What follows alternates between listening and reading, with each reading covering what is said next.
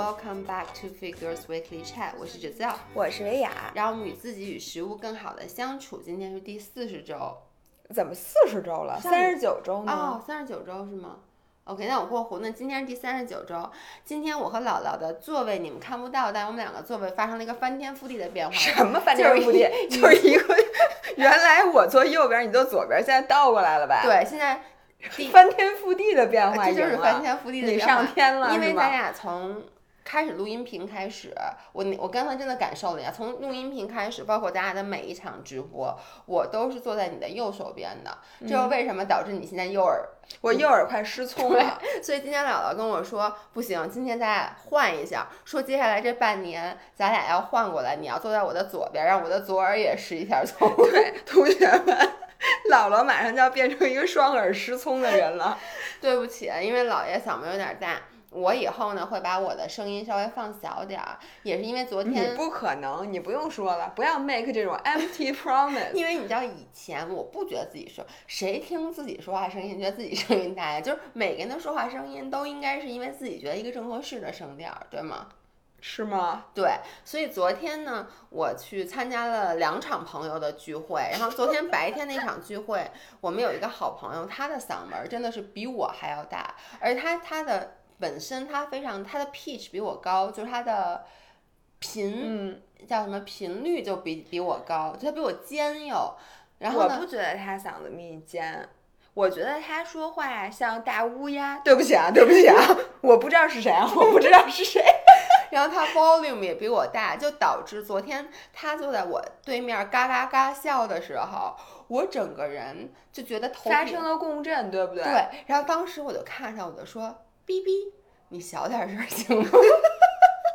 然后这个时候，他刚才给我讲完这个故事，我拍着桌子拍手称快，说：“你也有今天。”对。然后我当时他就跟我说。啊，我知道我说话声音有点大，然后旁边就开始附和说你说话声音何止是大呀？他们就讲了各种不同的故事，就是什么有时候找不着他了，然后打个电话，那边赶紧说喂，然后他们就指着商场里说在那头。就是这么一个嗓门大的人，你别说，就这个这个人，逼逼，嗯，他每次给我发语音的时候，我都想说，哇塞，我什么时候把我的手机音量调这么大？然后一会儿我再听别的，说，哎，这怎么没声儿啊？然后心想，哦，是因为刚才听他的语音，我把声调特小，以至于别人的语音我都听不见了，你知道吗？是，但是他自己其实不觉得他声音很大，所以其实他这样的人，他为什么瘦啊？就是因为他消耗比别人大，对，你想说话本来就费力气，他还那么爱说话。我给你讲一下，我发现每次我这个苹果手表最外面这圈儿红圈儿，就是如果我平时就是比如说没有合上，然后呢，我只是晚上看个电视啊或者吃个饭什么的，它依旧合不上。但只要我今天晚上做直播，至少还能走两格。就你能，怪不得，因为说话本身就是一件非常耗气的事儿，你知道吗？对，它会增加你氧气的 intake 呀。对，所以就是有氧运动是吗？真的，但是像我，我其实是不好的，因为我接收了你们的能量，就甭管这个能量是你吃的，还是你通过声波传给我的，我是不是身上都是 能量越来越多？以后我不用吃饭，就光靠听你们说话就能过活。反正我觉得呀，就是有些人。比如说咱俩来对比的话，我就是一个能量比你要密集的人，对对吧？因为你平时大部分时候处于一个比较静止的状态。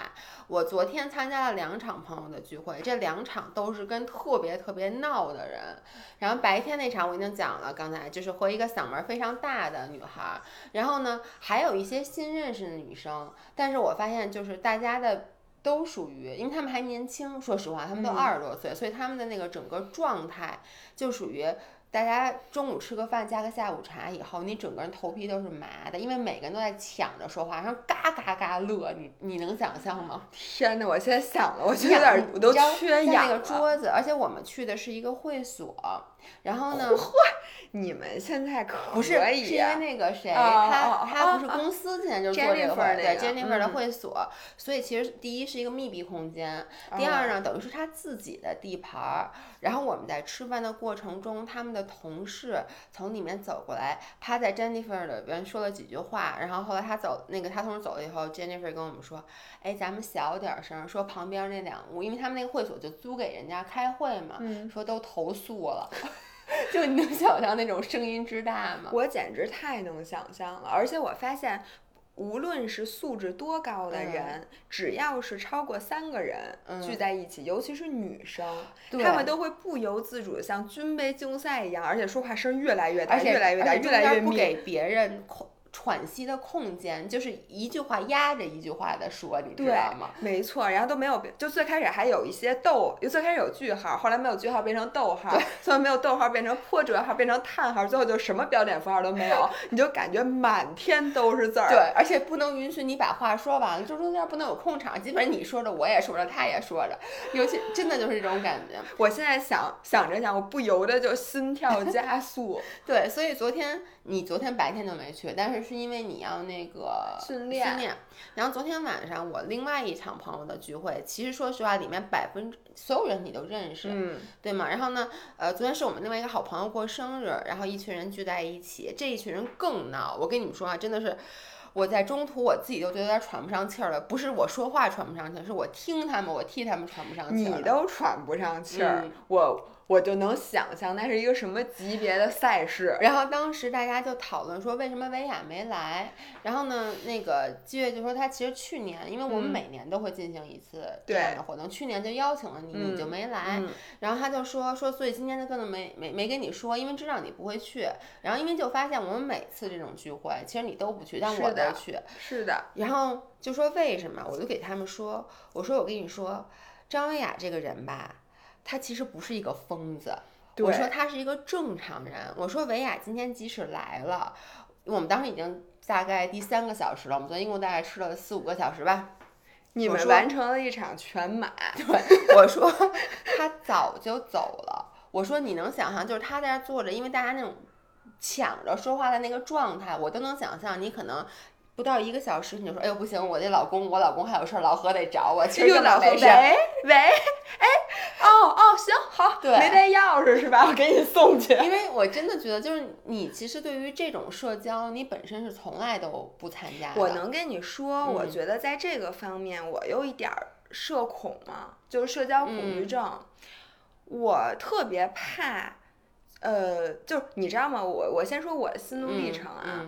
我是怎么知道你们昨天那场聚会的呢？我看了你们不不知道你们谁的一个朋友圈，它是一段小视频，说什么给谁唱生日歌，然后我也不知道怎么，我就手欠把它点开了。然后同学们，我给你们描述一下啊，我当时那手机声音量开特大，是因为我那我昨天骑车来着，然后骑车的时候我拿我的手机放音乐还是放音频，所以而且骑车它不是呜呜的，加上风扇吹，我就把那个手机音量调到了。头儿，然后在寂就是寂静无声的我们家的夜晚，我一打开我这儿，然后就一堆人在那儿拍手拍巨快，你给大家拍一个快，怎么着？我我给大家讲啊，你先讲完了这个你这个过程，来唱一个。我来说是这样的，因为昨天是我们一个朋友生日，然后呢，我们就开始切蛋糕，就是我们把蛋糕拿出来说。我我当时那个蛋糕大家都看见在微博上，对，微博上好看，对，特别巨好吃。我把那蛋糕抽出来，然后我就说：“哟，咱们是不是得唱？我是不是我一点不夸张是这样的？我抽出来我说：哟，咱们是不是得唱生日歌呀？我这歌字儿还没落，不知道为什么。”张东婷，我旁边那个姐们儿就开始祝你生日快乐，然后我们所有人就跟。打仗一样，所有人就开始鼓掌说祝你生日快乐，就这样，你知道，就是那种军备竞赛一样，就前越讲越唱越快。你能想象把那个正常的生日歌，你乘以一个三两两点五到三倍的加速，对对放出来，就到最后每个人手都拍的都麻了，你知道吗？我看到了，而且是完全没有加速，就莫名其妙，而且声音巨吵，而且也没有调，大家就扯着嗓子嚷嚷，而且就是比谁唱的更快，比谁拍的更比谁更快，所以到最后就嘴都秃噜了，你知道吗？生日快乐，祝你生日快乐，就这样。然后我跟昨天也是，我回到家，我我还是发了这个，我发了这个朋友圈，因为我发现我好久没发朋友圈了。嗯。我现在吧，我发现就是因为每天要发三条微博，导致我不想发重复的东西，我就没有什么东西发朋友圈。我觉得这是一个我绝逼不敢发在微博上。我我谢谢你。但是我发在朋友圈里，我觉得是就是我希望。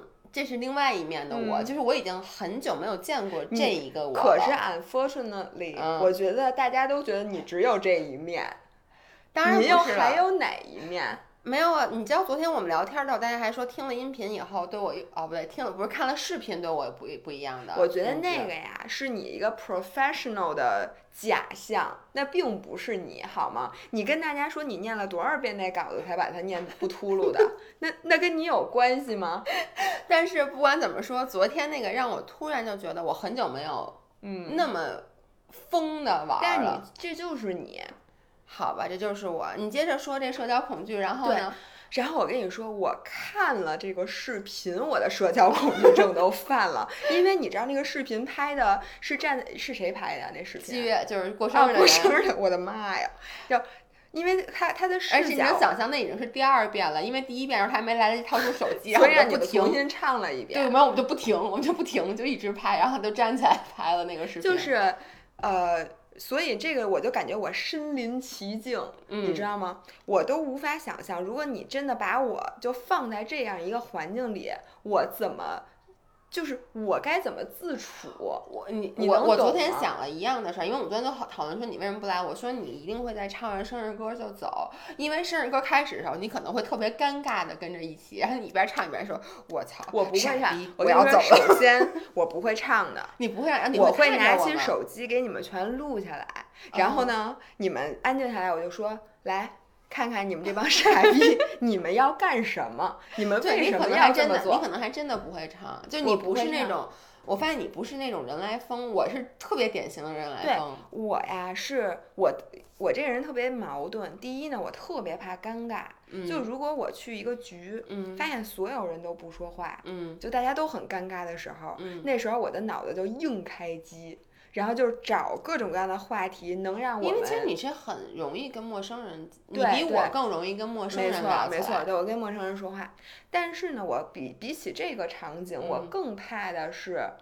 就是像昨天的这种场景，就是一大堆人跟神经病的人互相对着喊，然后大笑什么的。但是我又融入不进去的。你只能喝多了才行，你不喝酒不行。对，喝多了呢，因为我就没有那么，就是声音整个你就听不太清，大家在在叫唤。对，我就该干嘛我就想干嘛我就干嘛。但是呢，在一个就一个清醒的我，其实是做不到这一点的。我既不想加入你们，又不想让你们扫兴，又不想让你们觉得。觉得这个人怎么真没劲啊？所以呢，我我现在的选择就是我要远离这个环境。我觉得我真的有社交恐惧症现在，而且我觉得我我小的时候我没有感觉这么明显。你知道我现在最怕的是什么吗？就我刚才给你讲的那个，就是我上一次去海底捞的时候，我后来就再也没去过海底捞。是为什么呢？我特别怕别人对我特别热情。就上一次啊，我和两个朋友，我们仨去海底捞。OK。然后我们在饭桌上讨论了一个挺搞笑的一个一个话题，又是，哎，是什么呀？跟手机丢了还是手机怎么着有关系的一个事儿。这时候呢，服务我们这桌的服务员就开始过来，然后就给我们讲了一个他的手机也不知道怎么着，还是什么什么的故事。然后这个时候我们就看着他说啊，是吧什么的，哈哈哈，就乐几句。然后我们就该说说说。然后我当时觉得我的那个看见他最后那个冰冷的收尾，就我最开始冲着他笑的，但我最后看了他一眼，然后就再也不看他了。你明白吗？就是我开始躲避他的目光。你怕你一看他又勾搭他，又对，没错没错，因为你知道他在持续的给我们上菜，一会儿给我们撇沫，没错，一会儿撇沫，然后一会儿倒水，然后在这个 during the whole time，我都不敢看抬头看他。但是呢，我们那个旁边那个人说：“哎，你能帮我拿一个那什么什么加点冰？”然后哎呦，这这屋里有点热。嗯。然后这时候他又开始说话了。然后他就站在我们这个桌子旁边，他就不走了，就一边给我们倒水，给我们添冰，一边在给我们讲。啊，我特别能理解你，就是海底捞啊，的确是，就是它我我首先先说，我特别喜欢海底捞整个的整体的氛围啊，就服务员人很好什么之类的，特别 attentive。然后他这个也是海底捞要求他们服务员，就是说你要时刻看着那个桌上有什么，就是别让客户问了你再去 serve 再去服务。就比如说客户一伸手，你就知道他想拿纸巾，那纸巾你就要给他递过去，不要让他一伸手没够着，他站起来再去弯腰拿，类似于这种眼力劲儿嘛。对，眼力劲儿。但是呢，我我跟你一样，就是我。不太喜欢跟陌生人搭这种看似很熟的话，而且他还得让他站在旁边，他势必就会听到你的你和朋友之间的对话。那到底什么时候他该插入进来？就是我们有没有希望你来加入我们的这段对话？我觉得这个他们有时候没有谱。我怎么就不觉得 ever 有人希望他加入这些人的对话呀？我真的不是，不是你就想啊。比如说啊，我给你举一例子，我今天上午去逛建材城的时候，我跟那个设计师 Allen 同学就有一个比较小的不起眼的门脸儿，我就不是特别想进，不知道为什么，我看见坐在里面那大姐，其实对不起，我是大姐，我看见里面坐的那个阿姨，我就不想进，因为那个阿姨整体就是她打扮的还很时髦，但是呢，不得不说就是她的那个时髦的审美。有点就在在咱们看来是比较土、比较过时的那种。那是您去建材城能看见乡村什么样的法国的高档？但是它的整个，你看它化的浓妆，它的头发是吹过，就吹那种妈妈以前你知道那种鼓起来的大花儿，然后穿的是类似于那种旗袍一样的衣服。当时我就或者建材城一枝花儿啊，这是。我跟你说真的是，然后当时我都不太想进，但是艾伦走进去了，我就跟着进去了。他，你看成功的吸引到了一名男士，然后进去以后。后那位大姐就开始拉着我们，就开始给我们卖东西。但她不是那种一直给你卖，她先说：“哎，你们看什么？”在我们回答之前，她自己先回答了：“啊，是不是看地板？我跟你说这地板什么什么的。”然后接着就说：“哟，姑娘，说我今天早上看见你了，说你是不是在楼下是骑车呀，还是跑步来的呀？因为我不是穿的那个骑车穿的那种小背心，穿小短裤。”然后就说：“哎呦，这姑娘这身材，就开始摸我的肩膀，你知道，因为我那边特壮，说哎呦这身材这小身板儿，然后就开始跟艾伦说说说，哎，我跟你说，小伙子，这人就得健身。说你猜阿姨多大？说我跟你说，还没在我没猜的时候，你不要再说，你不要再说，阿姨七十多，对，阿姨七十说你看不出来。然后我们俩就那种，你知道那种，那个阿姨哎呦真看不出来，说阿姨真厉害。然后说你看我这身材，说我年轻的时候也天天训练，我跟你说。说我也健身，说你健身吧。这阿姨几天没见过人了。在我没有说下一句话，说，哎，你我跟你说啊，这个地板，然后这个桌子，你不要再说了。哎，我跟你说，就这个是我最害怕的。你能懂吗？就我想说的是，这种人如果他去吃海底捞，他是希望小伙哦，你你懂我这两件事联系上了，就这么联系到了一起，就是。一个话痨，一个这个干涸的一片干涸的土地，突然遇到了这个春雨。对，就是你知道吗？就是其实那个海底捞的服务员那个小伙子，他等于说他是来帮助你，他希望帮你调节气氛，或者让你能有一些更多的。多一个人可以说话，说白了，你觉得你不需要多一个人可以说话，你觉得我跟对面这人聊挺好的，但是呢，有一些人他可能他自己他就喜欢见谁跟谁聊，真的有这种人。那我而且北京有很多这样的大爷大妈，就朝阳。说，我一会儿要给你讲一个大爷的故事，但是 before that，我想说的是，我认为他们俩在一起不一定愉快。因为你知道吗？就是爱表达的人，他不一定有耐心听另外一个人说。不是，他们俩可能会吵起来。但是我觉得，就是海底捞服务员，他就是你是因为你不想跟他说，然后呢，所以他就不停的说。但你能想象，如果他遇到了大妈，大妈说我这身材什么的，说他跟你说阿姨，你这身材真好。说哟，您练什么呀？哎，哦，说那个，哎，那您教教我。说您然后晚上他就可以坐下来，然后认一干儿子，然后吃完饭他们俩就可以一起回家了。对，就是你知道吗？有的时候真的是这样。包括那天我去那个西贝拍视频，大家看到我拿那个点一份凉皮儿不要皮儿的那次，那个服务员也是，就在我拍完视频已经开始收工的时候，就说，哎，说说那个您您这身材，您是练健身的吧？我说啊，他说，哎，我能不能加一您微信呢？说干嘛呀？他说你教教我健身。我就跟他说，我说对不起，我说我真没空。我说但是你可以关注我们的微博。我说里面有好多东西，是一小伙子，但是看着很年轻，你能理。姐们都干十一八岁，说哎呦，说那个我这就特别瘦，说我这怎么我这怎么练呢？什么我用去举铁吗？你知道吗？就真的跟我聊，就现场请教上了，像一个学员一样。然后我们的那个艺术总监坐在对面，就说问我，他问我说你认识他吗？我说我不认识。但你知道，我又不能把他给轰走。我我你你能理解吗？我说你加我微博吧。然后他就说：“哎，那你微博怎么加呀？”然后就开始拿出来，我就给他说：“我有时候就在 wonder，这些人是因为职业需要，他们觉得这样好，还是因为他就这样，他管不住自己呢？因为我觉得，如果我是一个餐厅的经理，就是或者说我是海底捞的员工，我看见一个人贫成这样，我一定跟他说：我说你少说话行吗？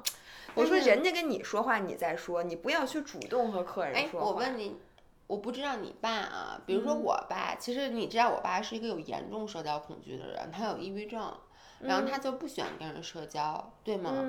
但是，我爸就特别喜欢去海底捞，因为我爸觉得海底捞服务特别好。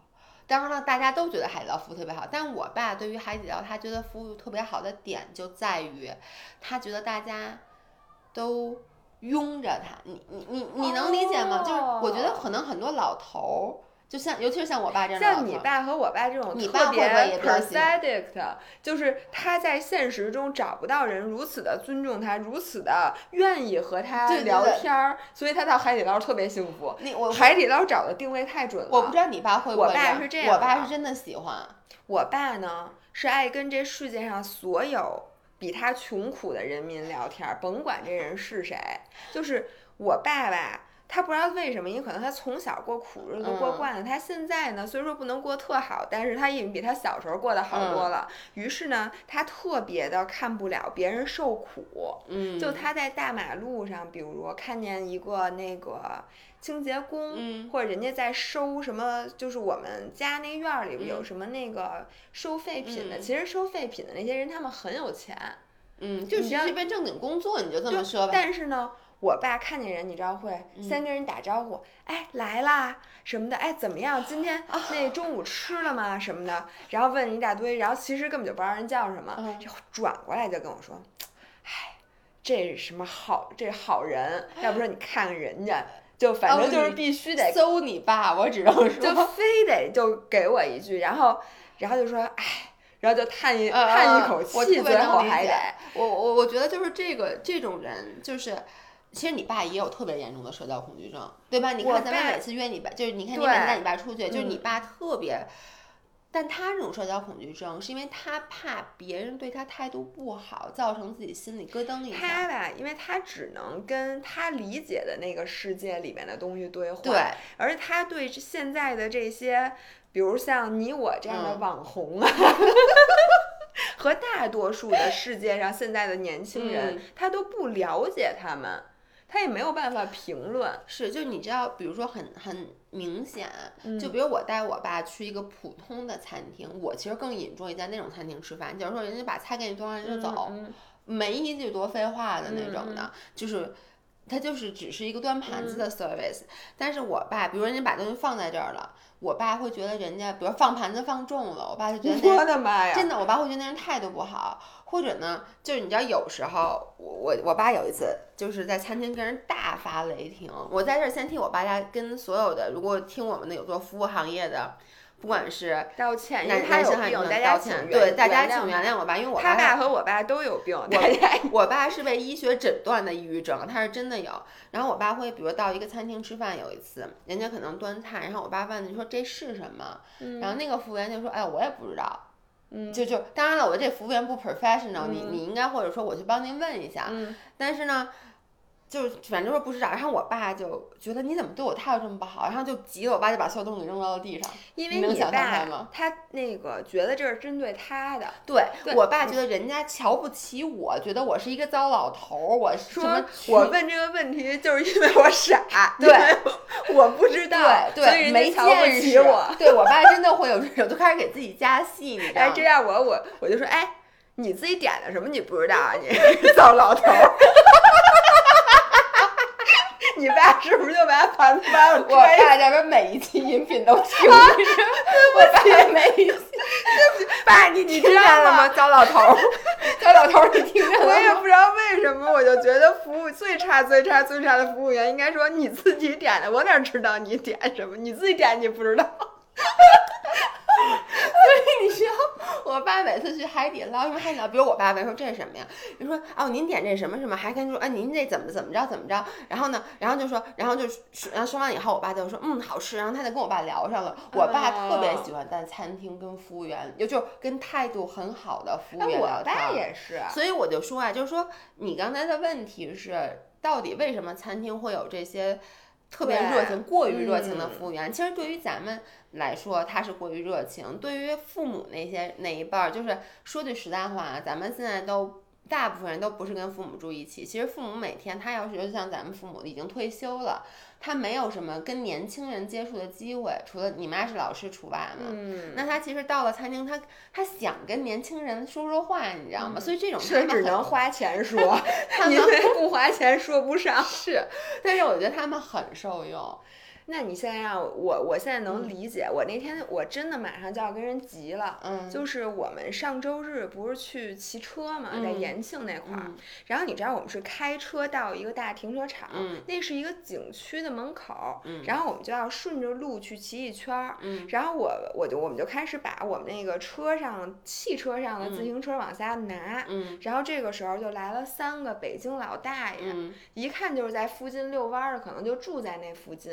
然后就有一个老大爷就开始说说，哎呦，说你看人家自行车，人家自行车贵着呢，然后说好几万呢。然后旁边那俩老头就仨人就开始抬杠，然后旁边那俩老头说不可能吧，说这自行车好几万什么的。然后那个老头就说说，哎呦，这个咱可不知道什么的。然后说，然后就过来摸。你知道吗？他就过来开始说说哇，说你看人家自行车特轻，说这也就这也就三四斤嘛，对，因为自行车确实很轻。不但没有经你们没有没有，我们都在旁边装卸车呢，就是把装好的车靠在旁边的那辆汽车上，他们俩他们仨就开始在那说，那人说，然后那人拿起来拎拎说。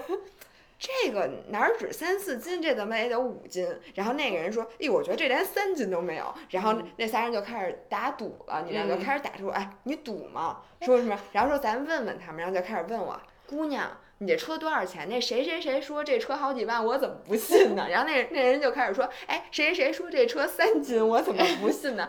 然后就这几个人就没完没了的，我们那辆车都装完了，我们都准备走了，但是他们仨就摆着这自行车一直在吆这自行车几斤。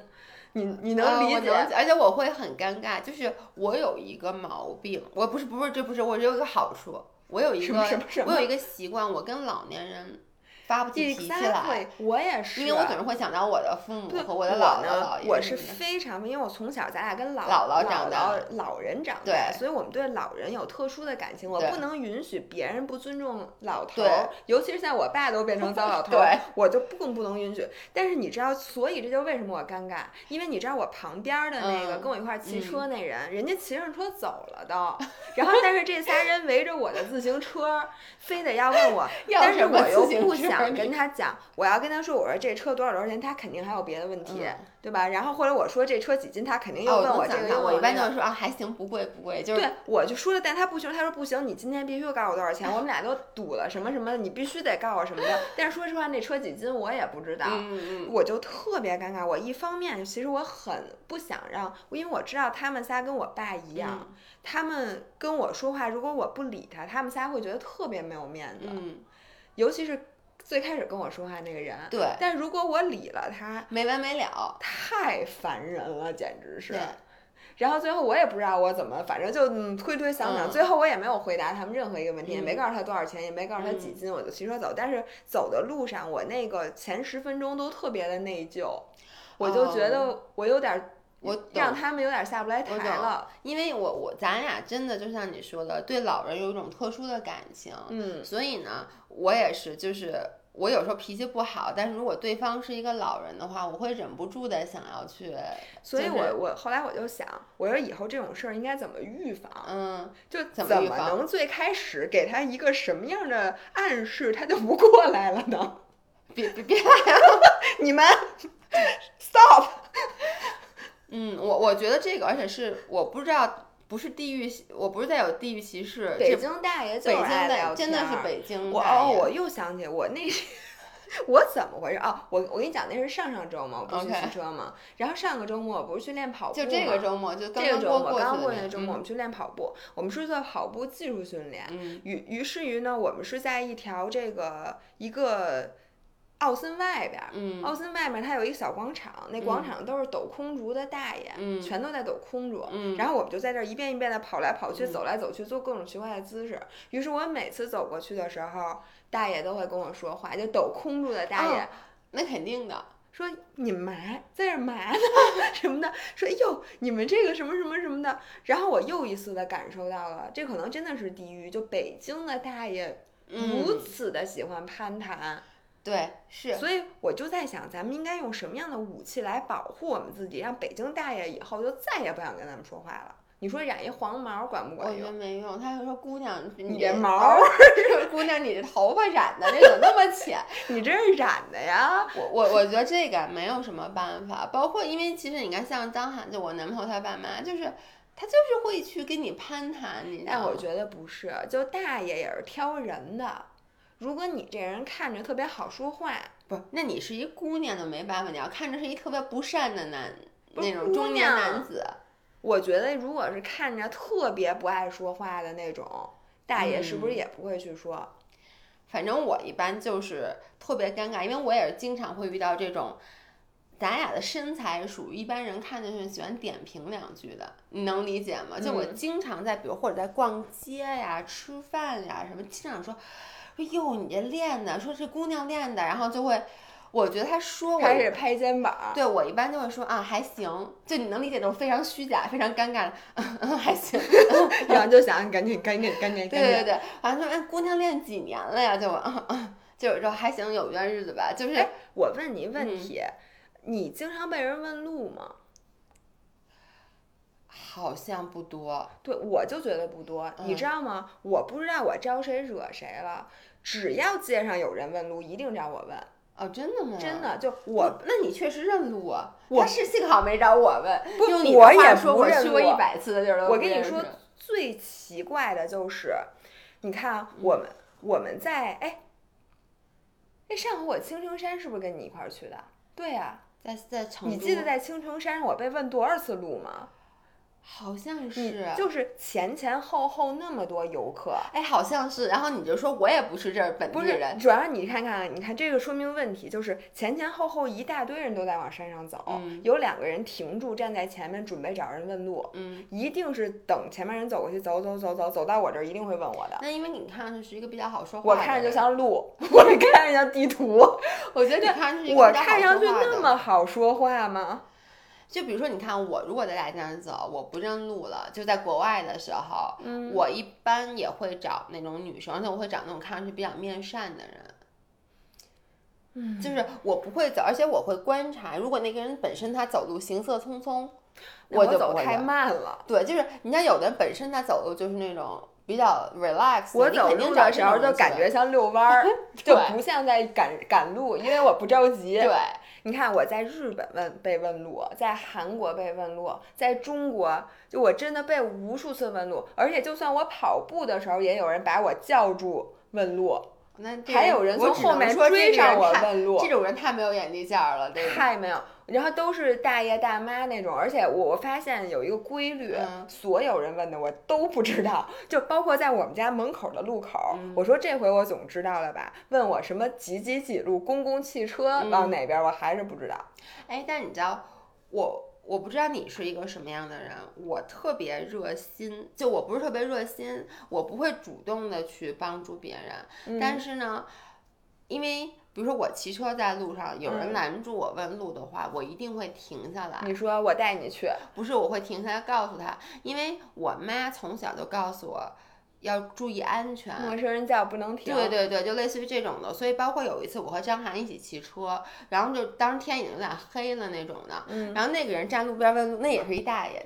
他其实是想问张涵，嗯，我觉得，所以他就那种有点想张，哎哎哎，因为你知道我们俩骑着车，他站在路边，你知道吗？但那条路没有别人，就是是那种四环的那个辅路，也没有车什么的，我能理解他找不着别人问。然后张涵就一下就骑过去了，因为我能理解，就是他其实不是不热心，因为你知道张涵是一个很好的人，但他可能。他就没听见，他自我保护意识也可能会比较强，他觉得大半路有一个男的冲你伸手，你一定不会停。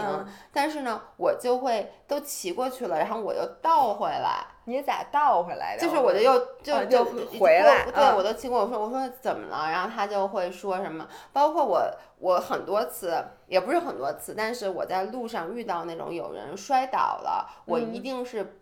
我发现真的是，就是你之前说乌合之众，就是 bystander effect。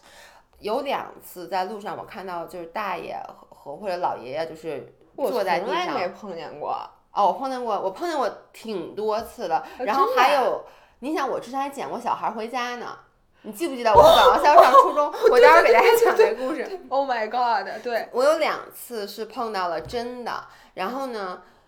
就是真的那个老人就坐在路边倒着，就大家上下班的时间，我就特别清楚。当时我我在拜尔上班，就都行色匆匆的走过去，然后呢，我就走过去，我就问您没事吧，就把他搀到路边。我发现只要有我一个人，立刻就会。聚集上来一堆对啊，因为第一个人总是那承担责任的。大家一看有人扶了我，反正不是第一个，那当然愿意帮。对，所以但是你要，然后我就说谁打电话打个幺幺零就或什么这，大家也会去打。但是我就觉得没有人愿意迈出第一步，这个是我一直就是我一直给自己一个要求，就是要去做这件事，因为我。希望就是还是第一好人多，我觉得。第二就是，我觉得光天化日之下，你能把我怎样？那人家还真能把你怎么样？他能把我怎样？我说实话，我不太敢。就是我老觉得，现在就是你在马路上突然有一个人倒了这种事情，嗯。嗯，特别可疑。但是你就想啊，因为比如说，如果他真的是不是脑溢血或者什么当然了，对，我这样想是有一定的问题的。但是我真的是这么想，这也是我的家庭教育。对我们家，我妈一直都对我这种教育。但 somehow 我总觉得，我每次都是在想，如果我妈，因为我爸我妈不都身体特别不好吗？如果他们走在路边上晕倒了，我真的很希望就是我也会路过的人，就我也会看老头老太太人什么样。对，如果是一个壮年男子，我可能也不会上去。壮年男子，如果这个人看起来就不像好人，就有的老头，你知道那种就是像这种敲玻璃的，你知道吧？你车红绿灯特别长，那种我肯定是不开。啊，那种我也不敢开。然后反正就是那样的人，那你肯定知道，那他他们挨家挨户敲如果是他这样的人倒在路边，我可能真的不敢过去。就算我觉得。这样的人他也有可能有问题，但是我就不会过去。但如果看着一个我，我就见义勇为，我也不是见义勇为吧？其实不叫见义勇为，其实就是对，就帮忙嘛。我只碰见过一次，就是在地铁里边有一个女孩就直接晕过去了。她是不是参加了二十八天断食计划？反正就是脸色苍白，就跟你上回晕血似的，直接就晕过去，然后看起来特别疼。那个我就管了，因为我觉得在地铁里一看就背着书包的，嗯，像学生或者那我觉得老说实话，老人会让我害怕，因为你不知道你摊上什么事儿。就我特别怕摊上一个特别麻烦的事儿。我妈老告诉我不要去做，但是每次我就忍不住。后来，但是我后来发现这样的好人就是。我当然希望你这样的人越多越好，我愿意坐在第二个人，但是第一个人我不太敢。然后后来我就发现有两次，一次还是两次，我我记不太清了，是假的，就是你碰到过，对，假的，对。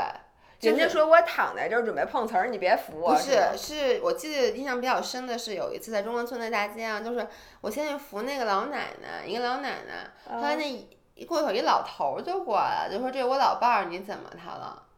然后呢？然后我就说他自己躺在那儿，我说我也不知道怎么回事，然后他就非他好像当时就让我给钱还是怎么回事，后来我就说那这样吧，我说那我现在报警好了，然后那个他们俩就跑了。那他们俩这个可不太高级，这个碰的。对，就因为他指望大家怎么办呢？他就指望就是说这是你给我弄的，然后有的人可能害怕，是不是就给点？我有什么这是很早很早以前的事儿了，我觉得至少得十年前以前了。就那个太早以前了，然后我当时我记得还是那种按钮的手机，还不是 iPhone 呢。我就说那我我说那这样我报警好了，我说等警察来了再说，结果就就走了。但是这个不如我小时候就捡那个小孩儿的那个事儿，我给大家讲一下。咱俩是如何从聊社交恐惧症聊成捡小孩儿的？也不知道。其实我当时在过程中，我也想，其实这一集可以是关于善意，也可以社交恐惧症和善意。因为我我就是想说，我上初中的时候，我和我们另外一个合伙人，我们还有一个合伙人 Amy，、我们俩在天桥上捡了一小孩儿，我们俩自己当时上初中多大？十十四岁吧，对吧十四岁捡了一个好像是十岁的小孩儿，然后呢是一个新疆小孩儿。当时就是我们俩在天桥上走，突然被一个小孩在后面拉住了衣角。我们俩当时那么小，人管我们叫阿姨，说阿姨你能帮帮我们？一看那小孩满手是血，攥着一张手指，于是我们就把那个小孩儿。不知道为什么，我们把那小孩领回了家，而且当时我和 Amy 都觉得这件事是一个错事儿，我们不敢把他领回自己真正父母在的家。然后 Amy 家里面有另外一个房子，那个房子当时没人住，我们把那小孩给藏那房子里了，然后还给他买麦当劳什么之我类的。我记得你们还给他买电视，有这事儿？没给他买电视，买衣服，买麦当劳，哦然后呢教他怎么用家里那个电视。我们那个家里是有电视的。然后后来呢，反正就是我们就说怎么办，然后后来我们就想带那小孩儿去警察局，那小孩儿就不去。但最后我跟大家讲，结果那小孩儿其实也不是一个绝对的坏人，他可能一开始是个小骗子，但是后来他可能也被我们感化了，而且后来我们真的是把他带到了警察局，而且我们是没有告诉他，我们是打电话幺幺零报警，等于警察来到家里面。把那小孩儿带到警察，因为那么点儿小孩儿不可能说真的治他的罪，但就发现他后来那个警察就说他可能就是被人拐骗到北京来，然后被人要求去行骗的，所以我觉得因为呢，我们还是做了一件好事儿，因为至少这个小孩儿可能因为这个就能真正找回他的家人，也说不准。但我觉得你们俩干这事儿也够棒的。对，主要那我们俩太小了，你知道吗？那个小孩儿，你想那会儿就是当代门口那天桥上嗯全是偷钱包的小孩儿。对对，就是偷钱包我的小孩儿。就被那小孩儿偷过好几次，就那种小孩儿。对，就是那新新疆，就就嗯就那会儿特别流行这个对这偷钱包。嗯。你们俩真棒，我只能说。但是我现在后来我就想，其实就我觉得我没有在帮助人上面吃过亏，so far，、嗯所以还行。咱们接着聊社交恐惧症，你继续说。我我咱往哪儿说们绕回来呀？我绕不回来，这多大一圈儿，你让我绕回来你说？你不敢去海底捞，然后你还不敢去，就你不敢去啊别人对你过于热情的那种。我特别怕，然后购物的地儿，就是嗯导如购果你我现在是只要这店里没有人儿，然后呢，那个导购如果在我进门儿之前已经看就是看见你在了看见我了，我就不进了。哎，你发现没有？就是现在可以在网上购物这件事儿，嗯，真的帮助很多社交恐惧症的人。我都不知道对他们是好是不好。你拿我爸来举例子，我爸社交恐惧症，我爸特别讨厌去超市。我爸以前一去超市老跟收银员吵架，你 爸基本我爸一去超市，我这么说因为收银员态度没有好的，对，感觉就是我爸会跟一切什么保安啊、收银员这种吵架，就并不是因为我爸觉得这个工种不好，而是我爸觉得这些人瞧不起他。嗯，然后呢，因为他们态度都一般。对他们态度都特别不好，就跟嗯我爸在医院还跟医生吵架，其实不分高低贵贱这职业，就是谁对他态度不好，他觉得这是有针对性的。嗯对他态度好的人也比较少。是，所以呢，就导致现在自从有了这个淘宝什么以后，把我爸变得更加的不出门儿了。嗯，他更受不了了。他完全不用出门儿，因为等于就送快递的，而且现送快递的一般有敲个门儿就搁在门口对了，所以他除了我和我妈，还有他很熟悉的朋友以外，他再也不需要去社交了，他没有嗯陌生社交了。但这样子，我觉得他这几年的社交能力反而更加退化了。嗯，就是以前我爸只是说，哎呦，去超市觉得心里有压力，因为嗯觉得可能人的就要交流。他会预知这个人对他态度不嗯好，他会提前的就不干这件事儿。举一个例子，我们上周我们仨一起开车出去吃饭，然后回来的时候呢，我就说我就不进去了，我把我爸我妈放在小区的门口，嗯那个小区必须要拿门卡，就是现在咱们出入证才能进。嗯，我妈忘带了，等于我爸只有一张出入证。然后我爸当时就开始焦虑了，嗯，就说这因为他样人不让怕万一不让不让进怎么嗯办？我妈就说这是我家，她怎么可能不让我进？但是因嗯为上次就在不久之前发生过一次，我们仨一起回家，然后呢我没带出入证，嗯，然后那个保安他也不是态度不好，他就说了我一句，就是说下次记得。对，说那个就是他一开始非让我去那个物业什么去登记什么的，我说我肯定不去，然后他就说。啊，行行，你这次进门，就下次记着。他也不是一个很好的态度。当时我就感觉我爸有一点点被 trigger 了，嗯，你能理解吗？就是他心里有点堵，但是呢，这个态度不是针对他的，而且呢又很快的结束了。而且我是属于那种态度比较强硬的，anyway 就进去了。那次我要把他放在门口，他设想的就是他和我妈两个人，只有一张出入证。我爸当时那个情况就是，唉，唉，这。这这万一人家要要说怎么办？我妈就说不会说的。我爸说上次人家不就说了吗？就没给你好脸什么之类的。后来呢，我爸就说，我就说那怎么办？然后我就把我的出入证给了我妈。然后呢，我就然后呢，我爸说那你下次来怎么办？我说下次来没事儿，我给他解释一下。我爸也不能接受，说那你给人解释，说你这个为什么要让人家说你？你知道吗？就那种他就不他不能接受任何在社交上的。负面情绪他都吸收不了，于是我妈让把那个出入证她用完了以后拿到公司，因为我我爸公司和我用的是一个阿姨，给到阿姨，让阿姨来我们家打扫，屋子又给我带过来。让你爸折腾了半个星期，心里终于舒服。对，而且我爸会每天都问一句：“那个出入证你拿到了吗？那个出入证你拿到了吗？”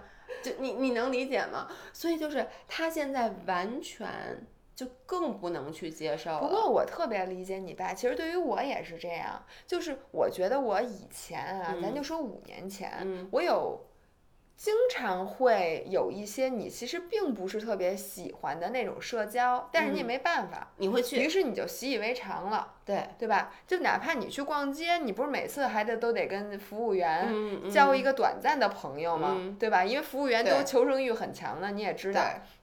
现在呢，真的是，你看网购，然后现在咱们天天在家吃饭，而且咱俩连同事都没有了。对，我就原来呢，其实有的同事你是并不是那么喜欢的，但是同事叫你出去啊，然后你跟同事去 outing 啊，或者就是或者公司的社交，你可以不每次去，但你总是你不能完全不去的。对对对对对，然后有的时候其实你心里就是，哎呀，想想着就不想去，但是你还是要去，心里特堵得慌。没错。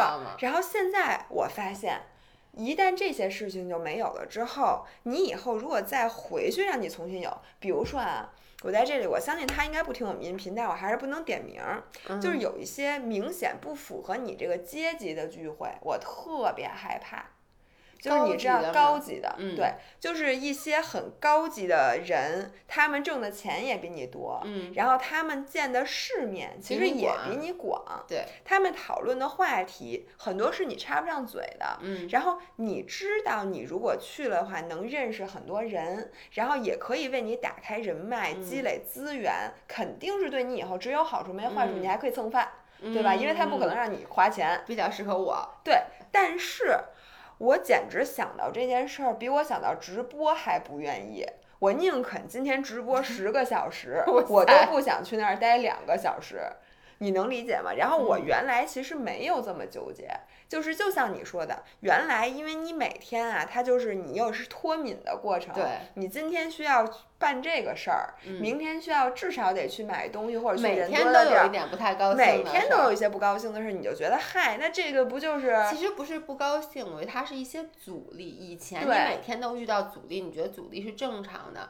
但现在咱俩的生活只需要面对彼此，对，和老公，就是你现在只和你最喜欢的人在一起，对，其他人。我咱们接触的都是咱们的网友，那就更喜欢了。而且想今天说话就说话，不想说话你可以连看你都可以不看，对，他完全可以不占你的时间。对，这时候突然有这么一件事儿出来，你就觉得简直是受不了了。哎，你说特别对，就咱俩现在到什么地步啊？就像你说的，我的社交恐惧已经延展到说。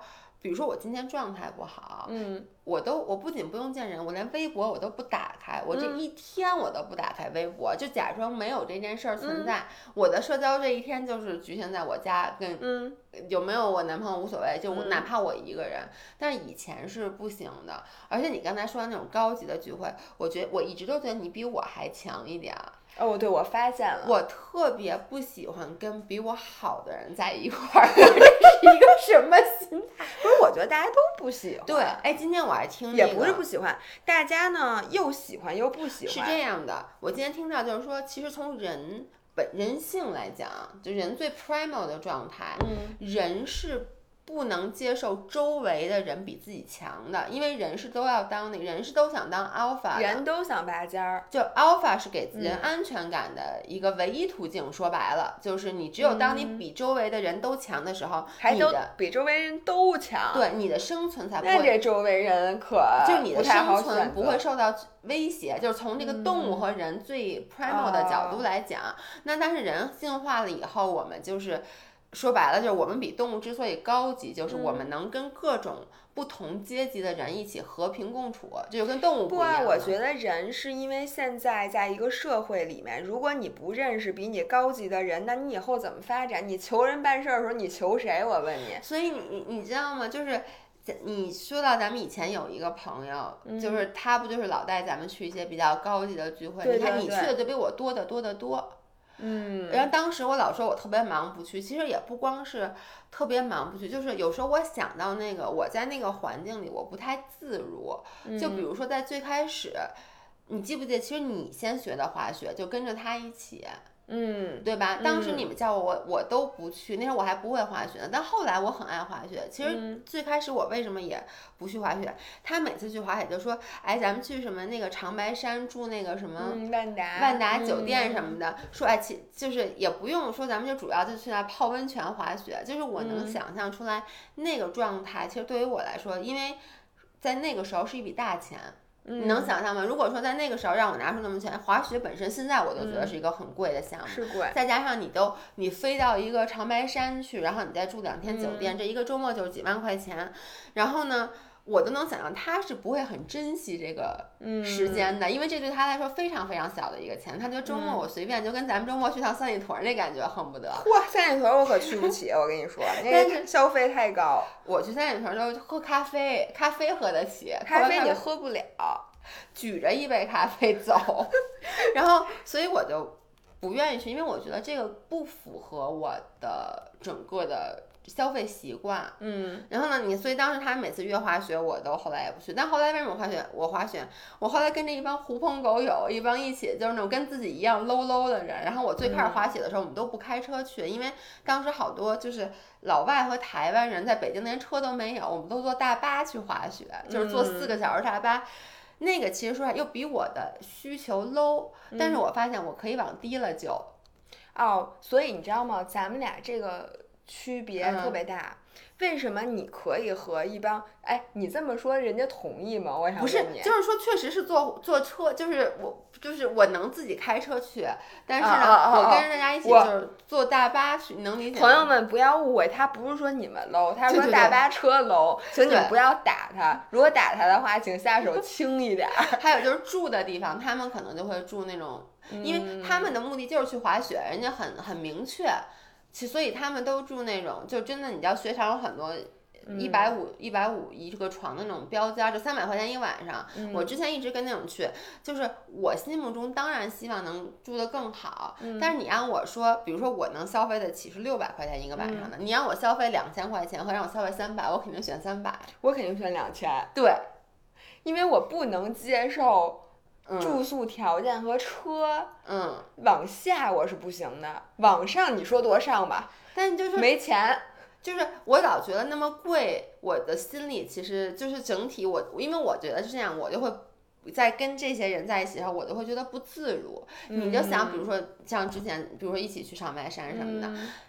就是跟你那天跟我说那个学校是一样的，就你不跟我说上海有一所学校，就是说你说大家都特别有钱，家长就是说都非常有钱，然后学校就发了一个通知说，嗯，你虽然学费能付得起，但你要想清楚你家里是不是有这个实力，因为你还有很多其他额外的东西。所以你这是人性嘛？就是说你要当这个圈子里消费能力最高，也不要当这圈子里最最够着的。对，就是这就是如果我去了那个长白山，就是说。我能不能出得起这个学费？去的去得起，去不起，去得起，花得起，花不起，花得起。但是呢，他们万一再来了一个什么，比如他们说，哎呦，什么这个，咱们一晚上，咱们去一个什么什么什么 SPA，然后呢做一按摩三千块钱，就我举个例子，你就说我不去，除非你请我。就是他，因为你想象到去了以后，他绝对不止于这一点消费，他会有很多额外的东西，这些东西就会越来越让我在里面显得我格格不入。而且呢，你一定会花这个钱，就比如说，比如说要是去了，他们说，哎，咱们一起泡温泉去吧。我说我不去，除非你请我。你肯定不会这么说，你肯定去。我对你的理解，我也肯定会去。但是呢。不不不，我真不会，我真的会说，我说这个我不去。你要想让我去，你请我，我真的会说。你会这么说？我我不会，我我会说啊，比如大家都去，如果说有一半人不去，我也就不去了。但如果大家都去，我说啊，那好，那那去吧。然后呢，但是你又。不是特别 enjoy 这个，而且你泡的时候，你想这哪是泡的温泉，这泡的是血赶紧喝两口，这都是我的血。你知道，我觉得这个是我现在人变成熟了之后，我其实越来越多，因为你身边其实什么样的朋友就会。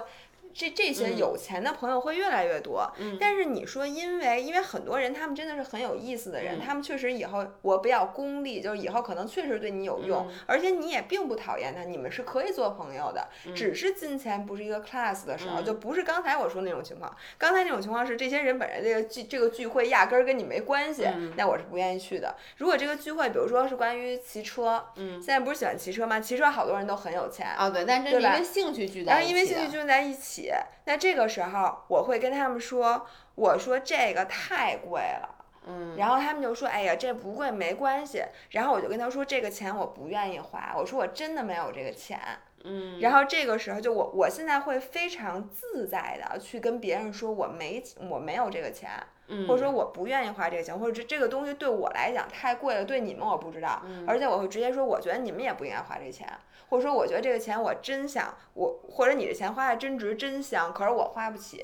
就原来我小的时候，我是绝对不会跟人这么说的，我会找各种理由，或者说我就硬着头皮也跟他们就，比如说你说泡温泉，嗯，我会硬着头皮去，下次再也不跟他出去。对，这就是我就说以前，其实为什么后来我就不去了？对，你不去，但是我现在我就会跟他说，我说这玩意儿太贵了，我说这消费太高，我真消费不起，但是它真香。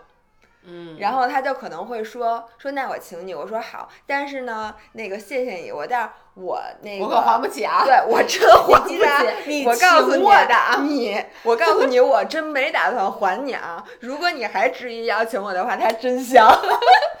我觉得这是因为我现在原来就比如说你和几个人出去吃饭，然后服务员或者说你们去买东西。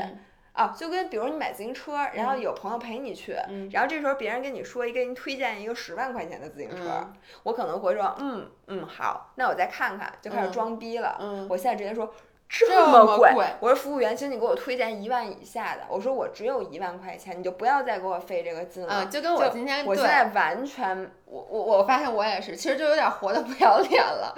我今天也是看家具的时候，我看上一个那个衣柜里面的一个。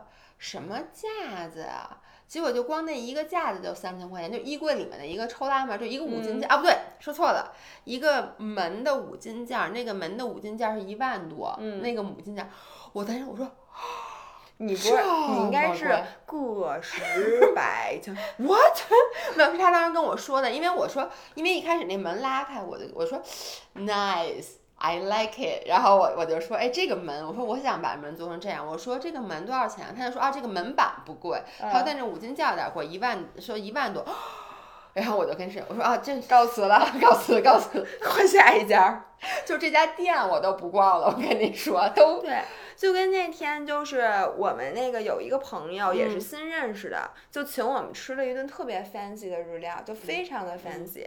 然后你这个朋友他还缺别的吗？他是你是怎么认识的？你 我骑车，你跟他说我不骑车，但是我骑共享单车，就是我也骑车，干得漂亮。你问问他愿不愿意请一个。我会一直说真香，还会说嗯，Oh my God，so good。然后我还可以把它拍成一个视频，对吧？对你不想拍我就给你表演。Claim 就是这个人的名字，感谢谁谁谁 sponsor 本次 Cheat Day 视频。你问问他还愿不愿意认识这样一个人？因为跟你吃饭太没劲了。那哎，你是不是又省好多？我没有，我吃日餐就我特别爱吃日餐。你只吃菜花米的时候给我剩半碗。对，我可以给你剩一碗半，如果你需要的话。我们家还大菜花，一会儿我就给你炒了。咱们是不是也聊差不多五五十八分钟了？所以今天咱俩其实说白了就是没有主题，有点跑题。本来我们一开始先跟大家说，我们俩是想聊那个社交恐惧症，嗯，但聊着聊着不知道，其实我觉得大家对大家都挺有帮助。你们有没有听完今天这一期，觉得也希望能以后变得心怀一点善意？不，大家听完了之后只想认识薇娅那个朋友，大家都说底下刷屏，姥姥他还缺朋友吗？姥姥他还缺朋友？你们都得排在后面，得他这个人的下一个朋友是我，然后才有可能是你们。但是真的，我觉得年纪越大，对朋友的，我觉得我的朋友越来越窄。嗯，而且呢，你知道昨天我我最后来总结一下，昨天为什么想聊这期视频，也是因为音频。昨天到最后，我们就说，哎呀，这样聚会真好。嗯。然后就说咱们怎么不老这么聚？因为说年轻的时候，这像这样的聚会，咱们每个每每个。不说每周，但每两周、每个月怎么着得有个一两次吧，就大家聚在一起那种的，不管是干什么，一般都是吃饭喝酒什么的。但是说实话，我们同样的一群人像这样聚齐，就是去年，嗯，exactly，就是因为这个朋友的生日，所以他今天就说他要把这个他的生日做成一个。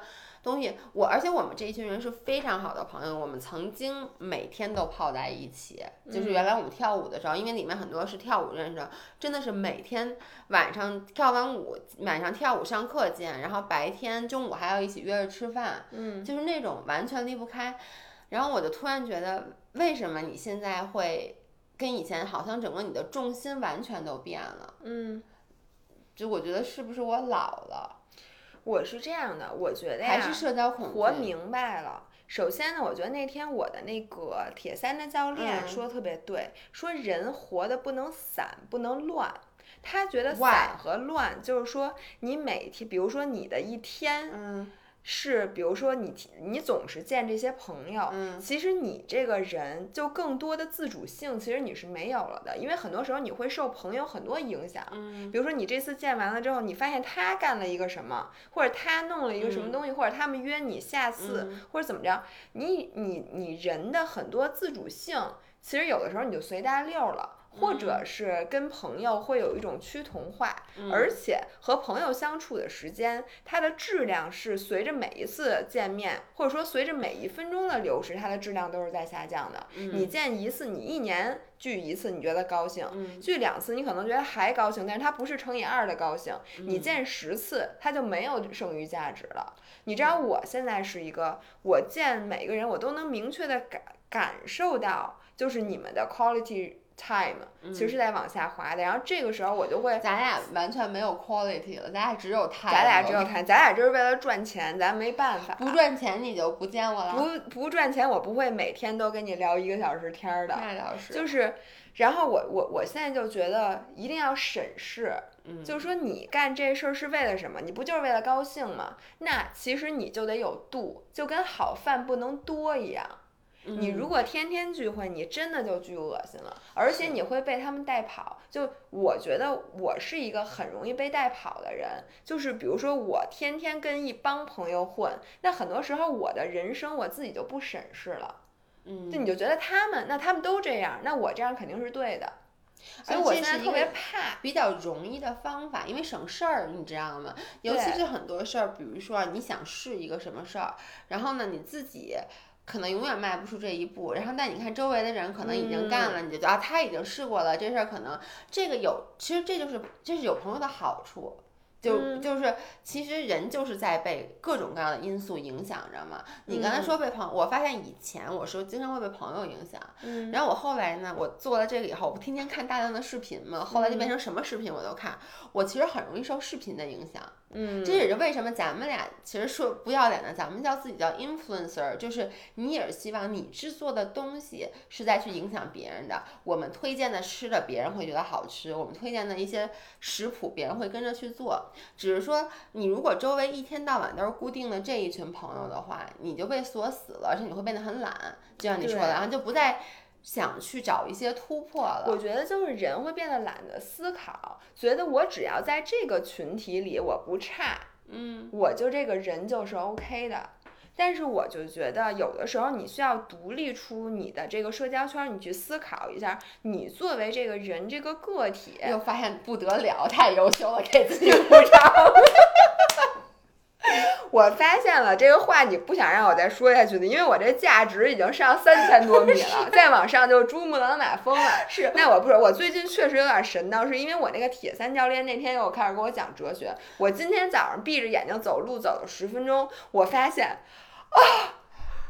我的人生完整吗？其实铁三也有点像邪教，就是对，因为我跟你说，如果不是有邪教的这种特质，其实我觉得什么是邪教？不是邪教，就宗教，而且你得有一个特别特别强的、坚定的信念。你没那个，你谁能？而且它必须得难，而且这个东西必须得占时间。对，你看为什么佛教徒要求你每天抄经？不但抄经，你还得诵经，就是因为他要把你这个时间占住，不让你去有空干别的。对，所以呢，你这个练铁三这段。段时间你会比较神的，我已经做好了心理准备。请大家接受这样的姥姥，对，但是有时候等姥姥比完这个铁三，她马上就会变成那天那个我们去咖啡骑，然后那个有有一个老外，就他骑车骑特别好，然后他就问我说：“What's your next goal？” 嗯，我就跟他说：“我说我可能想比个比基尼啥的。”然后他那眼睛都快瞪出来了，说：“你为什么干的这几件事儿？”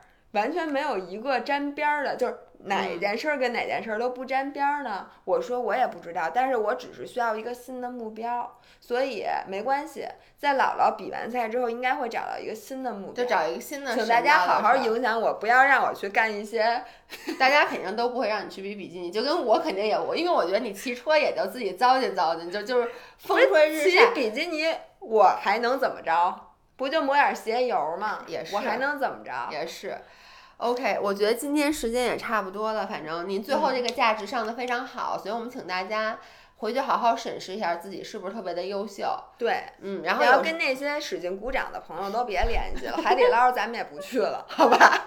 然后有社交恐惧的话，也不要觉得这是一个多大的问题。每个人多多少少都有点社交恐惧，只是发就是在不同的。情况下会爆发出来，对，而且我觉得真的人越老就会越有社交恐惧，就越毒。对，真的是像就是我我那么好的朋友，他经常约我，我都会不想去出去去见。其实你是不想见他们，不是？但我心里我怕麻烦。其实有些时候你要审审视一下，你这个社交恐惧你是来自于什么？很多时候我是怕麻烦，就是我觉得要聚会了，我还得。我其实觉得呀，是你从心里觉得不需要这种，就是你没有那么需要这些社交，是因为你觉得你作为一个人已经足够完整了。很多时候，我们二十多岁的时候，因为我们也不知道，就很懵懂，我们确实需要社交来填满我们。但是现在更多的时候，你自己自处的很好的时候，你不需要很多社交给你来增加，那就是噪音了。对吧？我们是 literally 的噪音，你们是真噪音，这大家都知道。好的，那今天就这样吧，我们下期节目见，周三愉快，拜拜，拜拜。